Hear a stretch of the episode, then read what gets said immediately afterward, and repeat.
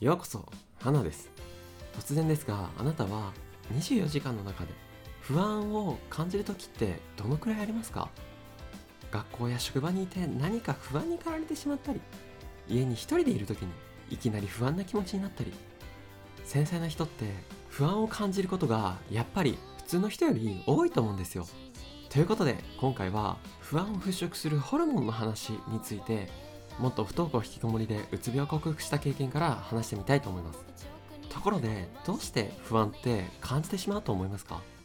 は？そんなのよくわかんないから困ってんだろそれが分かってたら悩んでないよ。という感じかもしれないですが実際不安感の理由なんてストレスを感じる仕事人間関係環境気質栄養状態など探そうと思えばいくらでもありますし人によって違うこともあります。とはいえですよ。技術が進化し続けている現代という切り口で考えた時に一つだけ浮かび上がってくるものがあるんですね。というわけで今回の結論なんですがほとんどの人がドーパミン中毒になってしまっているんですね。は？どういうこと？という感じですが要するに目の前の楽なこと楽しいこと快楽を自動的に選び続けてしまうんです。これがドーパミン中毒ですよね。代表的なものはやっぱりスマホです。スマホをいじってるだけで色鮮やかな映像やポップが目に飛び込んできてとっつきやすかったり刺激的だったり何か考え事をしていてもすぐに意識が奪われてスクリーンの向こう側にあるものに集中してしまいますよね。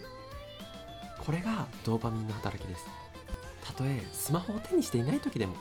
頭の中どこか無意識でスマホの向こう側にある SNS やインターネットの情報がちょっと気になっていたり通知来ていないかな？メッセージ来てないかな？いいね来てるかな？みんなの物語更新されたかな？だなんて気になっちゃうわけですよね。いやみんなの物語は気になってほしいんですがつまり何が言いたいかというと私たちは毎日不安だとか寂しいだとか何かネガティブな感情を感じた時私たちはすぐ目の前の刺激的なものを求めがちなんですね。つまり不安を感じていても忘れられたり現実逃避ができたり自分の心から目を背けることができるわけです。自分の中で見たくない自分の一面や醜さから目をそらしたくなるのは当然ですし全然 OK なんですが問題なのは目をそらし続けることなんです。ドーパミンに依存する方が楽だし気持ちをごまかせ続けられる環境がスマホを筆頭に身近にたくさんあるということが問題なんですね。これはあなたの心が問題ではなくて環境の影響なんです。じゃあその代わりに何をすればいいんだよ。どうにかしてくれよ。ということなんですがその時にはやっぱり瞑想する。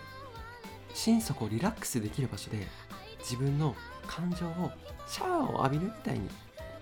今どんな気持ちなんだろう。と一歩引いた目線で自分の感情を味わい尽くすということがおすすめです。この瞑想の習慣があるだけでも不安感を感じにくくなってくるというのが最近の研究でもどんどん分かってきているので瞑想をやったことがないあまり習慣になってないよという方は是非試してみてください。初心者でも簡単にできる瞑想のやり方については過去に投稿しているので概要欄からチェックしてみてくださいね。というわけで今回も最後まで聞いてくださりありがとうございました。